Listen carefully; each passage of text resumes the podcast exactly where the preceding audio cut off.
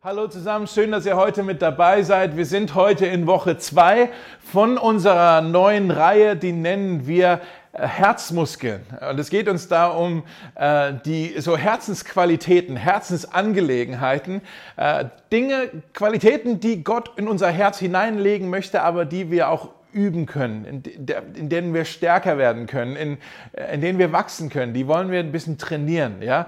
Äh, wir wollen, wir wünschen uns, unsere Hoffnung ist, dass unser Herz immer mehr verändert wird in sein Bild, äh, sodass dann die Menschen um uns herum, wenn sie uns sehen und uns erleben, dass sie dann auch erleben können, wie Gott, unser Vater, wirklich ist. Als seine Kinder wollen wir, als Gottes Kinder wollen wir den Vater äh, reflektieren und repräsentieren. Ja? Und dieser Vers, ähm, auf den wir diese ganze Reihe hier basieren, äh, kommt aus der Jahr, es ist die Jahreslosung für 2021. Dieser Vers des Jahres, der gewählt wurde. Ähm, und es kommt aus Lukas 6, ähm, wo Jesus sagt, seid barmherzig, wie auch euer Vater barmherzig ist. Seid barmherzig barmherzig, wie auch euer Vater barmherzig ist. Die Barmherzigkeit ist so eine, äh, so eine Herzensqualität, die wir lernen wollen. Und dieser Vers, der sagt uns etwas darüber, ja, wie Gott für uns empfindet. Das haben wir letzte Woche schon gesagt. Das sehen wir da drin, so dass, dass Gott, wenn er an dich und mich denkt, dann hat er Barmherzigkeit, hat, hat er ja, Liebe in, in seinem Herzen. Und dieser Vers sagt auch was darüber aus, wie er möchte, dass wir als seine Kinder, wie wir anderen begegnen sollen, mit, mit Barmherzigkeit ich, ich weiß nicht, wie du momentan so ein bisschen die Vibes in Berlin empfindest, so der, äh, wie die Stimmung so ist in der Stadt. Ähm, ich finde, so wenn man Leuten begegnet äh, auf der Straße oder irgendwo im Supermarkt, äh, ich meine, sonst trifft man ja sonst nirgends mal mehr jemand. Das ist ja, wenn dann auf der Straße oder im Supermarkt. Äh, wenn man Leute begegnet, dann vielleicht bin das ja nur ich, aber ich empfinde das so, dass der, der Umgangston miteinander ist rauer geworden in Berlin. Die Leute sind genervter, gereizter, aggressiver geworden. Also in dieser Stadt, der, wo ich sagen würde, bis vor einem Jahr noch habe ich gedacht, Berlin ist so dieses super entspannte Stadt. Ja, alle super gechillt die ganze Zeit. Und jetzt empfinde ich das so, dass äh, die, die Stadt wahnsinnig angespannt ist. Ja, dass da irgendwie so, so eine Grundgereiztheit da ist. Und ich meine jetzt nicht nur diesen Konflikt zwischen den Maskenverweigerern und den Mas der Maskenpolizei. ja, so diese zwei Gruppen von Menschen, die sich gegenseitig immer attackieren. Das ist das Offensichtliche. Aber ich glaube auch unten drunter, so bei uns allen irgendwie brodelt es ja so gerade. Ne? So, wir sind so ein bisschen pandemiemüde geworden. Äh, wir spüren den Lagerkoller, wir haben keinen Bock mehr auf Homeschooling. Irgendwie, äh, ja, wir vermissen Restaurants, wir vermissen mal vielleicht reisen zu können. Und über all dem äh, ist da so diese Wolke dieser Ungewissheit. Wir haben keine Ahnung, wie jetzt eigentlich alles weitergehen wird. Und irgendwie macht das was mit uns. Und das macht auch was mit dem, wie wir Beziehungen leben, wie wir äh, im Umgang miteinander umgehen. Und ich, wie gesagt, ich empfinde das so, dass Berlin ziemlich rau geworden ist, dass so äh, viele Menschen einfach gereizt sind. Ja?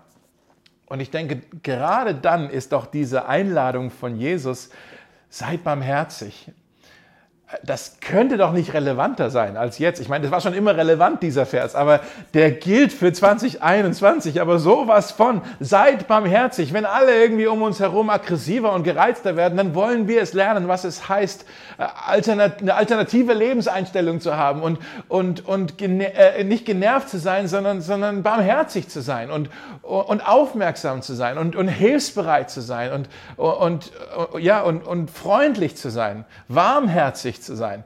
Das wollen wir lernen. Letzte Woche haben wir uns angeschaut schon, dass ein Aspekt von Barmherzigkeit ist die Vergebung. Dass wir es lernen wollen, anderen Menschen, die uns verletzt haben, zu vergeben. Äh, heute ist ein, ein zweiter Aspekt dran und das geht heute um die Hilfsbereitschaft.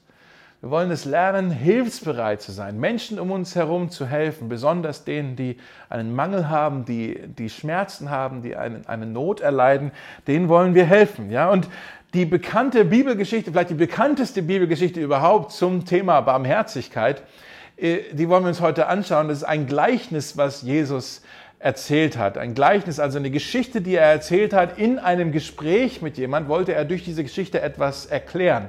Äh, da war mal einer, der kam zu Jesus, das war so ein Gesetzeslehrer, also so ein Religionslehrer vielleicht, einer, der für den Tempel gearbeitet hat. Und der kam zu Jesus und der wollte ihn eigentlich ein bisschen austricksen mit so ein paar Fragen. Der wollte ihn auf die Probe stellen. Und er kam zu Jesus und hat gesagt, Herr Lehrer, Meister, was muss ich tun, um das ewige Leben zu erben? Jetzt denken wir mal drüber nach, das ist eigentlich eine komische Frage, oder? Was muss ich tun, um das ewige Leben zu erben? Also es ist komisch, weil man normalerweise ein Erbe nicht mit Leistung verknüpft. Ne? Du bekommst ein Erbe nicht wegen Leistung, sondern wegen deinem Status in der Familie. Dann bekommst du vielleicht ein Erbe, aber nicht, weil du irgendwas gut gemacht hast oder so. Ja? Also die Frage an sich ist schon ein bisschen komisch, aber Jesus stellt dann äh, recht clever, er stellt eine Gegenfrage. Er sagt, hey, Du bist doch ein Gesetzeslehrer, du kennst dich doch auch aus in den alten Schriften. Was sagen denn die alten Schriften, was, was wir tun sollen? Und dann zitiert er äh, und sagt, ja, wir sollen Gott lieben, äh, das ist das Gesetz, und, und wir sollen unsere Nächsten lieben. Und Jesus nickt und dann, dann sagt er, aber wer ist denn mein Nächster? Wer ist denn mein Nächster, den ich lieben soll? Und als Antwort darauf erzählt jetzt Jesus ähm, dieses bekannte Gleichnis vom barmherzigen Samariter.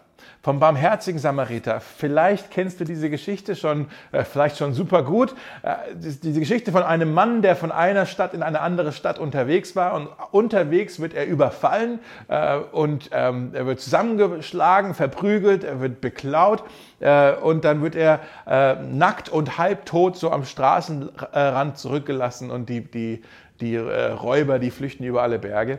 Und er, er liegt da und kann sich selbst nicht mehr aufraffen. Und dann, dann kommen verschiedene Leute vorbei. Zuerst kommt ein, äh, ein Priester vorbei, äh, und dann kommt, und der sieht das und läuft weiter. Dann kommt noch ein anderer äh, religiöser Typ vorbei, sieht es auch und läuft weiter. Und als drittes kommt dann der Samariter vorbei. Und der sieht es auch, aber der läuft nicht weiter, sondern er bleibt stehen, kniet sich nieder, hilft ihm, verbindet ihm die Wunden äh, und versorgt ihn.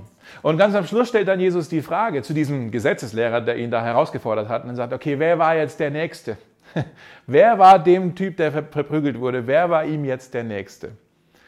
Und dann sagt dieser Gesetzeslehrer, sagt dann, naja, der, der ihm Barmherzigkeit erwiesen hat, der hat ihm die Liebe gezeigt, der hat, der hat bewiesen, dass er der Nächste war.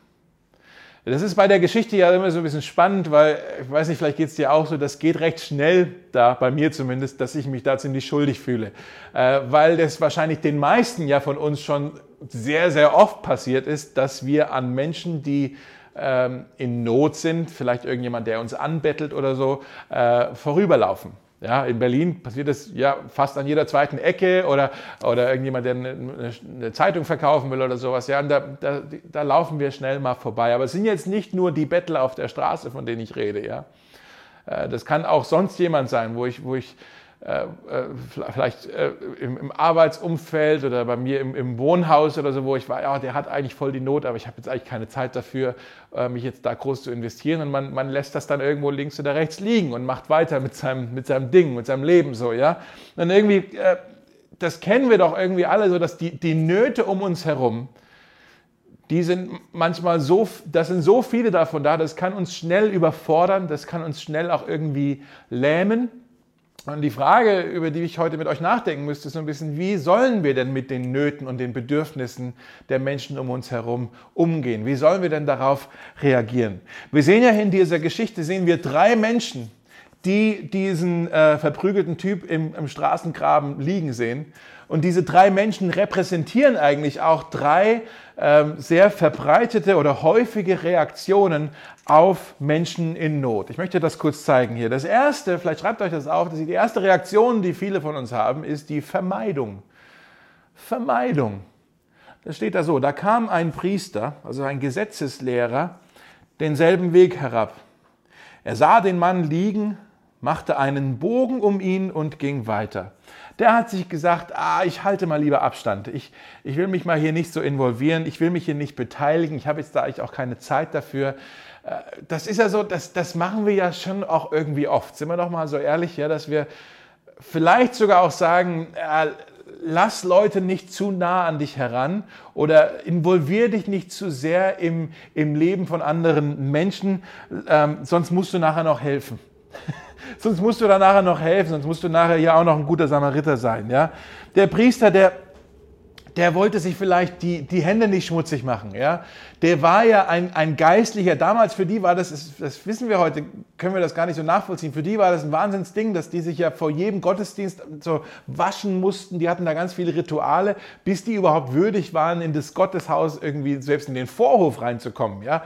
Für den war als Priester war es ganz wichtig, dass er sich nicht hier irgendwie irgendwo verunreinigt. Er musste gucken, dass er immer ein reiner Mann bleibt. Ja? Und wenn er jetzt hier einen Verwundeten anfassen würde nur, würde ihn das unrein machen. Vielleicht hat er deshalb gesagt, ah, das ist jetzt nicht so mein Ding hier. Der, sein Problem war vielleicht, dass er zu heilig war, um zu helfen. Zu heilig war, das ist ja dann keine Heiligkeit eigentlich, ja, wenn man nicht mal mehr helfen kann. Aber er dachte, er ist zu heilig, um zu helfen. Oder vielleicht hat er auch gedacht, ja, vielleicht ist es ja eine Falle. Hier gibt es ja Räuber auf diesem Weg. Ähm, Vielleicht ist der ja einer davon und der will nur, dass ich näher komme und dann haut er mir eine rein und nimmt mir alles weg. Ja, so vielleicht, äh, äh, ich bleibe hier lieber nicht zu, zu lange hier, am, ich laufe mal schnell weiter. Ich glaube, viele von uns, ähm, wir kennen dieses Ding, so dieses, ich vermeide das einfach, die Vermeidung. Ja, und manche von uns haben sich das vielleicht sogar äh, zu einem Lebensstil gemacht. Ja, das, nee, ich, ich, will eigentlich den ganzen, die ganze Not in dieser Welt will ich vermeiden. Ich habe genug Probleme alleine. Ich kann mich jetzt nicht um den Kram von anderen Leuten kümmern. Ähm, und du versuchst es bei allen zu vermeiden und als Resultat sind alle deine Beziehungen, die du hast, deine ganzen Kontakte, ja, sind eigentlich ziemlich oberflächlich. So, ihr habt Spaß zusammen, ihr habt Smalltalk zusammen, aber ihr redet eigentlich nie über den, äh, über den Kram, wo es mal weht. Also vor allem für uns Männer, oder? Ist das doch so ein, so ein Punkt, ja? dass viele unserer Beziehungen eigentlich ziemlich oberflächlich sind. Und wir wollen das nicht so an uns ranlassen, äh, den, den Kram von anderen Leuten. Wir wollen die, die Leute, die Probleme wollen wir uns lieber vom, vom Leib halten. Wir wollen, wir wollen es nirgends einmischen. Wir wollen ja niemandem zu nahe kommen oder so, ja. Und ich frage mich, ob das vielleicht auch mit ein Grund ist, warum sich so viele Menschen in unserer Stadt so einsam fühlen. Menschen sind ja einsam in der Stadt, aber nicht, weil sie gar nie jemanden sehen, sondern die haben ja auch Kontakte. Die kennen die Arbeitskollegen oder die, die, haben vielleicht auch Freunde, mit denen sie mal Sport machen oder so. Ja, aber das sind immer nur so oberflächliche Beziehungen und keiner von denen fragt mal, hey, wie geht's dir eigentlich? Wie geht's dir wirklich? Ja, das ist so das erste Ding, die, die Vermeidung. Das zweite, das zweite, was wir sehen, ist äh, Gleichgültigkeit. Das ist ein bisschen anders, ich zeige es euch. Ein bisschen anders. In Vers 32 ebenso kam da auch ein Levit. Das war jemand, der ähm, im Tempel ja, im Prinzip bei den Gottesdiensten, bei, bei, beim, beim Opfern geholfen hat. Ja? Die haben ja da Opfergaben gebracht. Das war der Levit, äh, die haben das gemacht. Ja? Und da steht dann, und er ging hinüber und schaute ihn an, doch auch er ging auf der anderen Straßenseite vorüber. Der schaut also hin, der ist der ist neugierig, das ist ein Schaulustiger. Ja, der geht also hin und guckt sich das mal an sagt, ach krass, der liegt jetzt hier am Straßengraben, der Typ. Huh, was dem wohl passiert ist. Und er schaut sich das an. Ich glaube, wenn das modern wäre und er hätte, würde in unserer Zeit leben, würde er sein Handy rausnehmen und würde ein Foto von dem machen und vielleicht auf Instagram hochlassen. Hey Leute, guck mal, hier liegt einer im Straßengraben. Verrückt, oder? Also der ist, ähm, das ist eigentlich schlimmer als noch der erste Typ. Der erste Typ, der, der Priester, der, der sieht ja den Typ im Straßengraben, aber er tut dann immerhin, tut er so, als ob er es nicht gesehen hätte und läuft schnell weiter. Der zweite, der sieht den Typ und schaut sich auch noch genauer an. Der, der erkennt damit sozusagen an, dass hier einer ist, der eigentlich Hilfe braucht. Ja? Er kennt es an, weil er neugierig ist. Oh krass, was ist mit dem passiert? Der schläft ja nicht, der hat ja nichts mehr an, was ist da wohl los? Und er sagt dann aber auch, ja, ich, ich kann dem jetzt nicht helfen was, was soll ich? Naja, hoffentlich, hoffentlich kommt bald der Krankenwagen und hilft ihm dann. Ne? So, und, und dann geht er weiter. Das ist krass, ne? Die Gleichgültigkeit. Ich, ich brauche dem doch jetzt nicht helfen. Und als drittes, die dritte Reaktion, und das ist die, die wir lernen wollen, ist die Barmherzigkeit. Und das sehen wir dann halt äh, beim barmherzigen Samariter. Er zeigt uns, was Barmherzigkeit ist. Er zeigt uns, Barmherzigkeit greift ein, wo andere sich aus dem Staub machen. Ja? Nochmal, Jesus, der redet ja hier mit einem Gesetzeslehrer, mit einem sehr religiösen Menschen. Und merkt er das? Der teilt hier ordentlich aus in seiner Geschichte, weil der Priester und der Levit, ja, zu denen sich der Gesetzeslehrer ja auch zählen würde, die kommen ja nicht hier als Helden in dieser Geschichte heraus. Das sind die, die sich aus dem Staub gemacht haben. Die haben nicht geholfen. Und der, der, der Held der Geschichte ist ein Samariter. Das müssen wir jetzt verstehen. Juden und Samariter, das sind zwei Volksgruppen gewesen, die haben sich gegenseitig gehasst. Die mochten sich, das war so, ja, das war ein Rassismus-Ding zwischen denen. Ja? Die, die haben sich gehasst. Für die Juden waren die Samariter, waren war, war eine, eine, eine, Mischrasse. Ja? Die waren so halb jüdisch noch, aber die haben auch, äh, waren, waren auch nicht jüdisch und die haben auch die Religion durcheinander gebracht. Die glauben nicht mehr das, so wie Gott es eigentlich gemeint hat und so. Ja? Und, und, die, und, und, und, und die mochten sich nicht. Und die haben wirklich, das waren für die unreine Ausländer. Ja? Das Wort Samariter war ein Schimpfwort so wie das N-Wort vielleicht heute benutzt wird. Ja, du Samariter, das war ein schlimmes Schimpfwort, was man damals verwendet hat. Aber Jesus will hier klarstellen, Barmherzigkeit ist nicht nur für die, die so aus deiner Schublade kommen. Barmherzigkeit ist nicht nur für die Leute, die so sind wie du. Barmherzigkeit sagt, alle sind wichtig. Jeder Mensch ist wichtig. Egal, wo er herkommt, egal, was sein Background ist, egal, was seine Story ist, was, was er erlebt hat, egal, welche Nationalität er hat, egal, welche Hautfarbe er hat, egal, welch, welche Religion er hat, Barmherzigkeit sagt, jeder Mensch ist wichtig. Und der barmherzige Samariter ist der, der das zeigt in dieser Geschichte. Bevor wir uns jetzt anschauen, wie der barmherzige Samariter diesem verprügelten Typ im Graben äh, geholfen hat, wollen wir jetzt hier kurz Pause machen und das Lied singen, was wir letzte Woche äh, neu gelernt haben. Das Lied heißt Gib uns dein Herz. Also jetzt schauen wir mal, was der Samariter äh, konkret gemacht hat. Äh, wie sah das praktisch aus, seine Barmherzigkeit? Wie hat er dem Typ, äh, der jetzt da verprügelt wurde und halbtot im, im Straßengraben lag, wie hat er ihm geholfen? Ich möchte euch das mal zeigen und dann möchte ich euch gerne vier Fragen stellen. Vier, ich glaube, vier persönliche Fragen, basierend auf den vier Dingen von dem, ich glaube, er hat mindestens vier Dinge hier gemacht in diesem Text, von denen wir lernen können. Äh, ich lese euch das mal vor. In, äh, Vers 33 steht dann, schließlich näherte sich ein Samariter. Als er den Mann, also der verprügelt wurde und da lag, als er den Mann sah, empfand er tiefes Mitleid mit ihm. Er kniete, sich, er kniete sich neben ihn, behandelte seine Wunden mit Öl und Wein und verband sie. Dann hob er den Mann auf seinen Esel und brachte ihn zu einer Herberge, wo er ihn versorgte.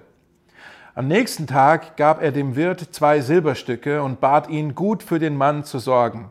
Sollte das Geld nicht ausreichen, sagte er, dann werde ich dir den Rest bezahlen, wenn ich wiederkomme. Also, was hat der Samariter jetzt äh, konkret gemacht, um den Mann zu helfen? Das erste ist hier, da steht, als er den Mann sah. Als er den Mann sah. Barmherzigkeit fängt immer mit deinen Augen an. Das ist eine Frage deines Fokus, deiner Aufmerksamkeit, deiner Perspektive, wo du hinschaust, äh, wo du deinen Blick hinwendest. Barmherzigkeit fängt immer erstmal mit deinen Augen an, als er den Mann sah. Äh, du musst die Not von anderen Menschen erst sehen, bevor du den, den Menschen helfen kannst. Ja, deshalb möchte ich dich fragen, die erste Frage, die ich stellen möchte, ist, bist du wachsam genug? Bist du wachsam genug, um die Nöte der Menschen um dich herum zu sehen? Bist du wachsam genug, um die Nöte der Menschen um dich herum zu sehen? Wir haben letzte Woche darüber schon gesprochen, dass Menschen andere Menschen verletzen. Das heißt, um uns herum sind überall verletzte Menschen. Das wissen wir eigentlich, aber trotzdem sehen wir sie so oft nicht. Ja? Weil die Verletzungen sind jetzt auch nicht nur die Verletzungen, das sind ja nicht körperliche Verletzungen, manchmal schon, aber es sind ja nicht nur die körperlichen Verletzungen, die wir vielleicht äh, mit dem Auge sehen können, sondern oft sind es ja auch vielleicht emotionale Verletzungen oder äh, seelische Verletzungen, ja, wo irgendwie wir verletzt wurden oder wo Menschen um dich herum verletzt wurden, ähm, weil sie Ablehnung erfahren haben oder weil sie äh, die Emotio den Emotionen von anderen Menschen ausgesetzt waren oder weil fiese Kommentare über sie gesagt wurden oder die Meinungen eines anderen Menschen hat sie tief verletzt und Menschen um uns herum haben überall äh, haben Wunden in ihrer Seele, ja. Aber oft sehen wir das nicht. Warum, warum fällt uns das so schwer, die, die Nöte und die Verletzungen der Menschen um uns herum zu sehen? Ich glaube, die Antwort ist, wir sind zu beschäftigt. Wir sind, wir sind zu sehr in Eile. Wir, wir haben ein Wahnsinnstempo drauf in unserem Leben. Wir hetzen von einem zum nächsten. Und wenn wir in Eile sind, dann sehen wir nicht, was eigentlich um uns herum passiert. Wir, wir sind ähm, ja, wer schon mal Auto gefahren ist, der, der, weiß Bescheid. Auf der Autobahn siehst du längst nicht so viel wie in der Zone 30, ja, äh, oder wo du Schritttempo fahren musst, in der Spielstraße. Wir, wir sind aber viel zu schnell unterwegs und Eile ist der Feind von Barmherzigkeit. Eile, ähm, Beschäftigkeit ist, ist, ist, ist der Feind von Barmherzigkeit. Je gehetzter du lebst, umso unbarmherziger bist du.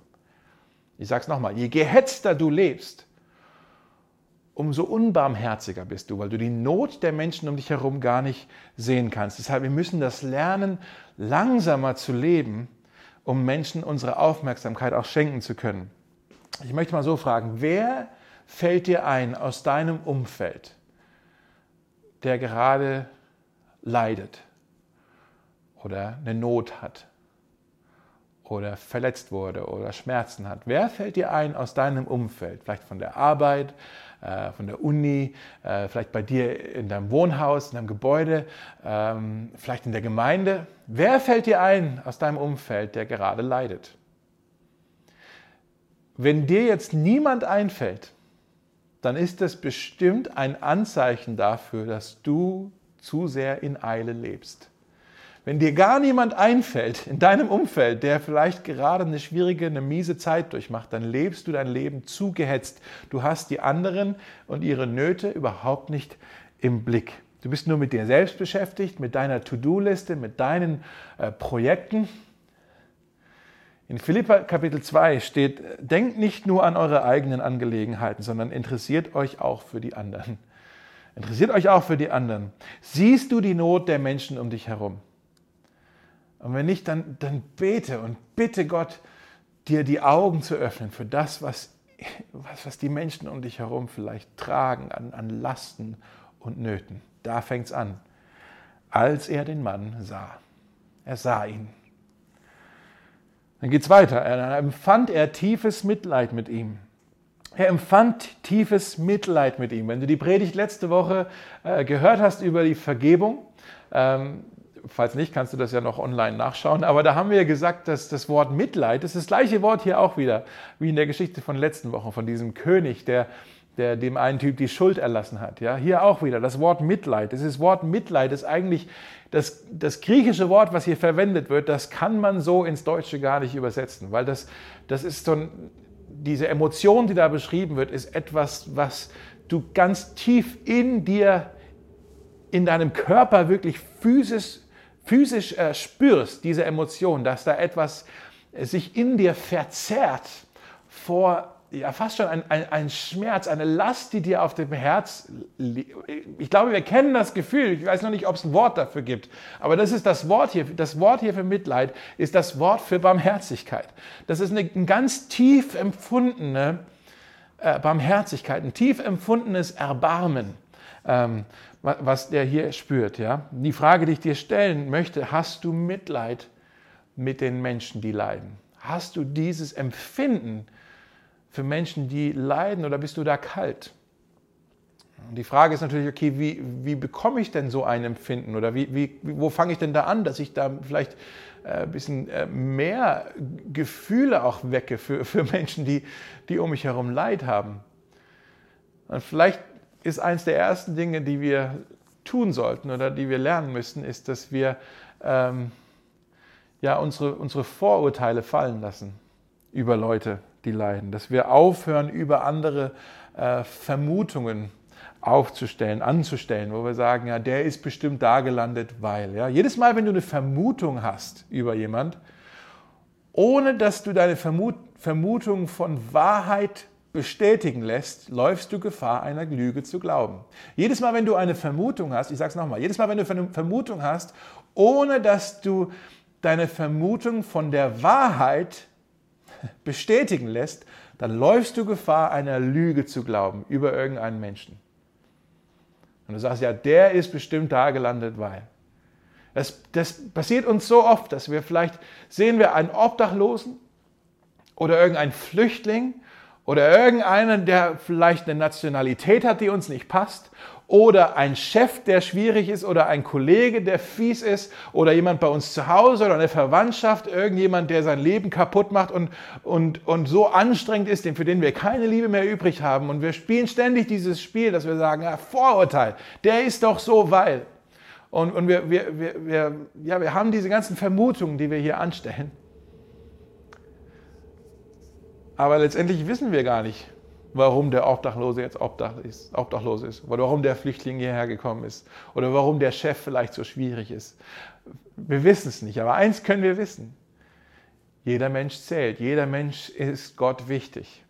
Jeder Mensch ist Gott wichtig. Und wenn das dir ernst ist, dass, ja, dass, dass du Jesus nachfolgen möchtest, dann sollte dir das am wichtigsten sein, was Gott auch am wichtigsten ist. Was ist Gott am wichtigsten? Menschen. Menschen. Nicht Dogma, nicht Lehre. Menschen sind Gott am wichtigsten.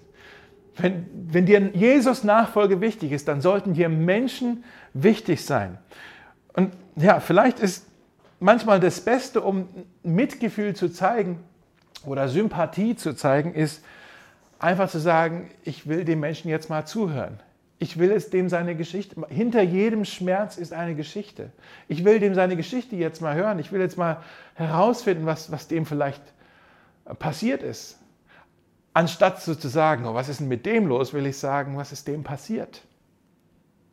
Was ist dem passiert? Dass du Menschen deine Aufmerksamkeit schenkst, nicht nur mit den Augen zu sehen, sondern auch mit den Ohren, dass du ihnen, dass du ihnen zuhörst.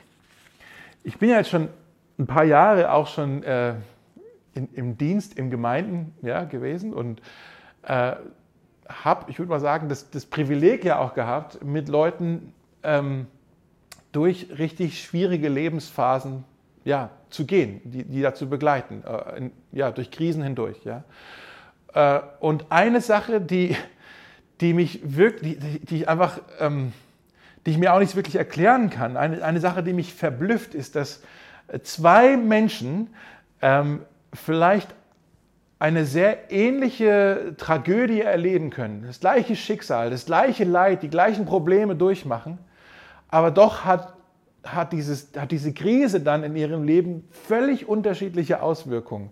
Äh, es ganz es, das Resultat ist nachher was ganz anderes. Also zum Beispiel Beziehungen, die in die Brüche gehen, ja, ein Breakup oder eine Ehe, die, die scheitert, ja, oder jemand, der seinen Job verliert, oder jemand, der ein, ein wo, wo ein lieber Mensch gestorben ist, oder eine Krankheit, oder, oder ein Suchtproblem, ja, oder, oder was, was, auch, was auch immer, verschiedene Krisen, die wir ja alle durchmachen können. Und zwei Menschen können die gleiche Krise erleben, aber der eine ist am Ende verbittert und kalt und hat vielleicht auch keinen Bock mehr auf Gott oder Gebet und gibt das alles auf. Und der andere ist, ist ganz mild geworden, ganz sensibel geworden, äh, warmherzig geworden. Der eine, die haben die gleiche Krise erlebt. Der eine wird kalt, der andere wird warm gefühlt. Und ich weiß nicht so wirklich, warum das so ist. Ähm, aber ich weiß, dass der eigene Schmerz, der kann, muss aber nicht, der kann uns barmherziger und sensibler machen mit den Schmerzen von anderen Menschen. Also wenn ich Schmerz erlebt habe und dann sehe ich, boah, der macht das jetzt auch durch. Da ist eigentlich eine Brücke zwischen uns. Ja? Da ist irgendwie, oh, ich, ich weiß jetzt, wie es dem geht. Ja? Vielleicht kann ich dem ja jetzt helfen. Da ist ja jetzt eine Chance da. Ich, ich kann jetzt hier Barmherzigkeit zeigen. In 2. Korinther 1, da steht, Gelobt sei der Gott und Vater unseres Herrn Jesus Christus, der Vater der Barmherzigkeit. Hier ist das Wort wieder. Ne? Wir haben einen Vater, der uns Barmherzigkeit zeigt. Und, und der Gott allen Trostes, das ist der, der uns tröstet in all unseren Nöten, damit wir die trösten können, die in allerlei Not sind. Durch den Trost, mit dem wir selbst von Gott getröstet werden. Versteht ihr, was Paulus hier sagt? Also Jesus hat ja gesagt, seid barmherzig, wie auch euer Vater barmherzig ist. Paulus sagt, Tröstet einander, wie auch der Vater der Barmherzigkeit euch getröstet hat. Das ist eigentlich das gleiche Prinzip hier. Das, was Gott euch Gutes getan hat, tut das, gebt das auch anderen weiter. Und wenn du auch Not erleiden musstest und du aber Gott als den Vater der Barmherzigkeit, den Gott allen Trostes erleben durftest, dann kannst du dann auch zu anderen hingehen, die auch äh, leiden, die vielleicht ein ähnliches, eine ähnliche Krise durchleben müssen, wie du auch schon erlebt hast. Oder vielleicht in der du auch noch drin steckst. Und du kannst sagen, hey, du leidest gerade. Ich kenne das Leid, das du empfindest. Ich habe das auch erleben müssen. Lass mich dir helfen. Ich möchte dir helfen. Und wir sehen, der barmherzige Samariter, er war auch einer, der, der dann helfen wollte. In Vers 34 steht dann, er kniete sich neben ihn, neben diesen verprügelten Typ, und er behandelte seine Wunden mit Öl und mit Wein und, und verband sie. Und dann hob er den Mann auf seinen Esel und brachte ihn zu einer Herberge, wo er ihn versorgte. Und ich liebe das. Der, der Samariter hier, der, der wird einfach aktiv. Der packt jetzt einfach an. Ja? Der, der sagt nicht erst, oh, jetzt liegt hier einer, jetzt müsste ich erst mal eine kleine ein kleines Bibelstudium machen, um auch äh, zu gucken, was es denn jetzt heißen würde, wenn ich jetzt hier Barmherzigkeit leben würde. Der sagt nicht, äh, äh ich muss jetzt hier erstmal äh, drüber beten, ob das jetzt auch wirklich dran ist, ja. Oder der sagt nicht, ah, Moment, ich muss kurz meine Gemeindeleitung anrufen, ob ich jetzt hier auch helfen darf, ja. Oder der sagt auch nicht, ich muss jetzt hier mal drauf warten, ob jetzt hier irgendjemand einen prophetischen Eindruck hat, der das bestätigt für mich, dass das jetzt auch wirklich für mich heute dran ist, ja. Nee, der packt einfach mit an. Der, der sagt, hier ist einer in Not und der sagt sich, wenn nicht ich, wer dann? Wenn nicht ich, wer dann? Und wenn, wenn, wenn nicht jetzt, wann dann? Ja, lass, lass mich mal, ich muss dem jetzt helfen, ich will dem jetzt Barmherzigkeit zeigen. Und das ist die Frage, die ich dir stellen möchte. Bist du bereit, das zu unterbrechen, was du gerade tust, um anderen zu helfen? Bist du bereit zu unterbrechen, um zu helfen? Weil der, gute, der barmherzige Samariter, der, der war ja auch unterwegs, wohin? Der hatte ja auch irgendwo zu sein aber der hat innegehalten, um zu helfen. Und er hat geholfen mit dem, was er hatte, mit, mit Öl. Ja, Öl beruhigt ja die Wunden und, und mit Wein, da ist ja der Alkohol drin, das hat vielleicht so ein bisschen das, die Wunde desinfiziert. Ja, das war jetzt hier kein Salatdressing oder so. Äh, der hatte einfach das, was er jetzt hatte ohne irgendwelche Ausreden. Der hätte ja auch sagen können, ja, ich bin jetzt ja nicht qualifiziert, um denen zu helfen. Ich habe ja keine medizinische Ausbildung und ich habe auch keinen Erste-Hilfe-Koffer dabei. Wie soll ich dem jetzt helfen? Nee, der hat einfach mit dem, was er hat und mit seiner Bereitschaft zu dienen und zu helfen, hat er äh, diesem Mann das Leben gerettet, der da in, in der, im, im Graben lag. Er hat sich einfach gesagt, äh, wie gesagt, wenn, wenn nicht ich, wer dann? Ich bin zwar ein Samariter, Vielleicht darf ich dem gar nicht helfen. Vielleicht will er das gar nicht, dass ich ihm helfe. Aber wenn nicht ich, wer dann? In Sprüche 3 steht, verweigere keinem die nötige Hilfe, wenn es in der Macht deiner Hände steht. Wenn du deinem Nächsten sofort helfen kannst, dann sag nicht, ja, komm morgen wieder, dann werde ich dir helfen. Mit anderen Worten, warte nicht auf irgendeine bessere, auf einen besseren Moment, zöger das nicht hinaus, schieb's nicht vor dir her, sondern wenn du jemanden siehst, der eine Not hat, wenn du jemanden siehst, der verletzt ist, der leidet, dann, dann hilf ihm, so gut du kannst, dann, dann eile ihm zu Hilfe. dann musst du vielleicht das, was du gerade vorhattest, zurückstellen. Das ist die Frage. Bist du bereit zu unterbrechen, um zu helfen? Bist du bereit zu unterbrechen? Das ist jetzt so ein bisschen schwierig für diejenigen von uns, äh, die ja gerne so alles planen. Ne? Äh, wir lieben das vielleicht so, den, den, den, am Morgen schon den ganzen Tag voraus zu planen. Hier machen wir das und da machen wir dann das. Und wir wollen immer alles gerne vorausplanen, möglichst alles organisiert haben. Das ist auch so ein bisschen was Deutsches vielleicht. Ja? Wir, wir lieben das ja und, und wir, wir hassen das, wenn wir gerade irgendwie ähm, mittendrin sind und dann klingelt das Telefon. Ich denke, du bist doch jetzt gar nicht dran, warum rufst du mich jetzt an? Du musst mir erst eine SMS schreiben und fragen, ob es jetzt gerade passt, ja? Zum Beispiel. Oder noch schlimmer ist, wenn irgendwie jemand unangekündigt äh, zu Besuch kommt, ja? Oh, das ist furchtbar, wenn jemand unangekündigt kommt. Also, falls das ein Problem für dich ist, du liebst ja diesen Lockdown jetzt, ne? Keiner darf dich unangekündigt besuchen, ist das herrlich. Du kannst einfach deinen Tag so planen, wie er dann kommen wird, ja? Also, für, für, das ist für uns nicht so leicht. Wir mögen ja keine Unterbrechungen. Wir wollen, wir wollen ja gerne das so machen, wie, wie, wir, wie wir alles voraus geplant haben. Aber die Frage ist, was, wenn Gott dir manchmal Menschen ja, auf den Weg stellt und er möchte, dass du das unterbrichst, was du vielleicht vorhattest, damit du diesen Menschen Barmherzigkeit zeigen kannst? Was, wenn Gott dir Menschen die Verletzungen tragen, wenn er sie dir in den Weg stellt, damit du ihnen helfen kannst? Das heißt, es das ist manchmal auch unangenehm. Wir müssen bereit sein, uns unterbrechen zu lassen. Barmherzigkeit kommt oft ungelegen. Barmherzigkeit ist oft unbequem. Für den barmherzigen Samariter war es auch unbequem.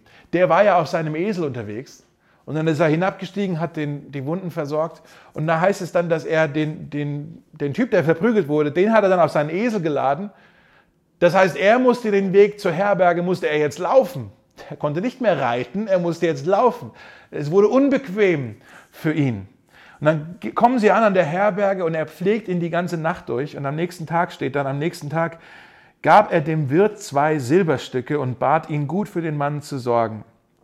Er sagte, sollte das Geld nicht ausreichen, dann werde ich dir den Rest bezahlen, wenn ich wiederkomme. Letzte Woche, als wir über die Vergebung gesprochen haben, da haben wir ja schon gesagt, Barmherzigkeit kostet immer. Barmherzigkeit kostet immer. Und das sehen wir hier auch wieder. Das ist umsonst für den, der die Barmherzigkeit empfängt, aber den, guten, den barmherzigen Samariter hat es gekostet. Wenn du jemandem hilfst, dann ist es, die Hilfe ist umsonst für ihn, aber es kostet dich vielleicht. Deshalb meine letzte Frage, die ich stellen möchte, ist, äh, bist du bereit, den Preis zu bezahlen, wenn es nötig ist? Bist du bereit, den Preis zu zahlen, wenn es nötig ist? Vielleicht wird es dich Zeit kosten, jemandem zu helfen. Vielleicht wird es dich Kraft kosten, jemandem zu helfen. Vielleicht wird es dich auch Geld kosten, jemandem zu helfen. Vielleicht wird es dir, dir Emotionen, Gefühle kosten, jemandem zu helfen. Das wird dich vielleicht aufreiben. Vielleicht, das kommt auch manchmal vor, wird es dich sogar deinen Ruf, dein Ansehen kosten.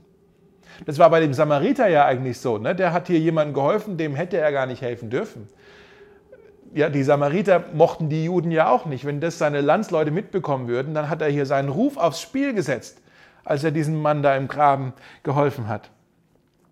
Also der barmherzige Samariter ist, er ist ein gutes Beispiel für uns, äh, wie wir barmherzig leben können, wie wir das praktisch tun können ähm, bei den Menschen in unserem Umfeld, die die leiden, die Verletzungen haben. Ja.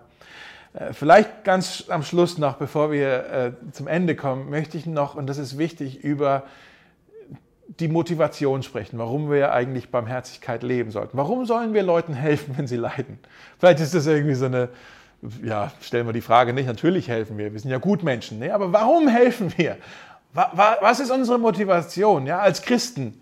Warum sollen wir Barmherzigkeit leben? Ist es, damit wir äh, bei Gott Punkte sammeln können?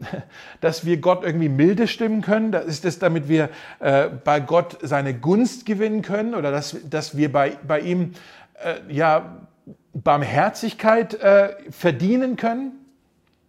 Was sagt Jesus in der Jahreslosung? Nochmal. Was sagt er? Sagt er, seid barmherzig, damit euer Vater barmherzig ist? Das sagt er nicht, oder? Er sagt nicht damit, euer Vater barmherzig ist. Er sagt, seid barmherzig, so wie auch euer Vater barmherzig ist. Barmherzigkeit ist nicht irgendeine fromme Pflicht. Barmherzigkeit ist das Resultat, die Folge von Gnade. Das ist Barmherzigkeit. Und überleg mal, Gott unser himmlischer Vater, der Vater der Barmherzigkeit, hat uns diese Gnade, diese Barmherzigkeit erwiesen, von der wir heute reden. Er hat uns jemanden geschickt, der uns aus unserer äh, Notlage geholfen hat. Ein, ein Unbekannter, ein, ein, ein unerwarteter Fremder kam, um uns zu retten. Seht ihr, was ich sagen möchte? Jesus Jesus ist der barmherzige Samariter. Jesus ist der barmherzige Samariter. Wir sind auch einem brutalen Dieb in die Hände gefallen, dem Teufel selbst. Und er hat uns alles genommen. Er hat uns verprügelt und er hat uns nackt und halbtot am Straßenrand liegen lassen. Ich sage halbtot, weil unsere Körper noch leben, aber geistlich sind wir tot. Haben wir vor ein paar Wochen drüber gesprochen. Ja? Geistlich gesehen sind wir tot. Unsere Körper leben noch. Wir sind halbtot. Ja? Liegen wir am Straßenrand und wie in Klagelieder 3 rufen wir aus, aus der Grube heraus, rufen wir Hilfe, Hilfe. Helf uns jemand. Und da kommt ein Priester vorbei und ein Levit kommt vorbei. Der Priester, der Gesetzeslehrer und, und der Levit, der die Opfergaben bringt. Und beide helfen nicht. Und was heißt es? Sowohl das Gesetz als auch die Opfergaben sind kraftlos, um uns zu helfen, um uns aus, unserer, aus unserem Graben heraus äh, zu retten. Da liegt keine Kraft drin in dem Gesetz oder in den Opfergaben an sich. Sie können uns nicht helfen. Sie können uns nicht helfen. Aber dann kommt Jesus. Dann kommt Jesus und er sieht unsere Not und er hat Mitleid mit uns.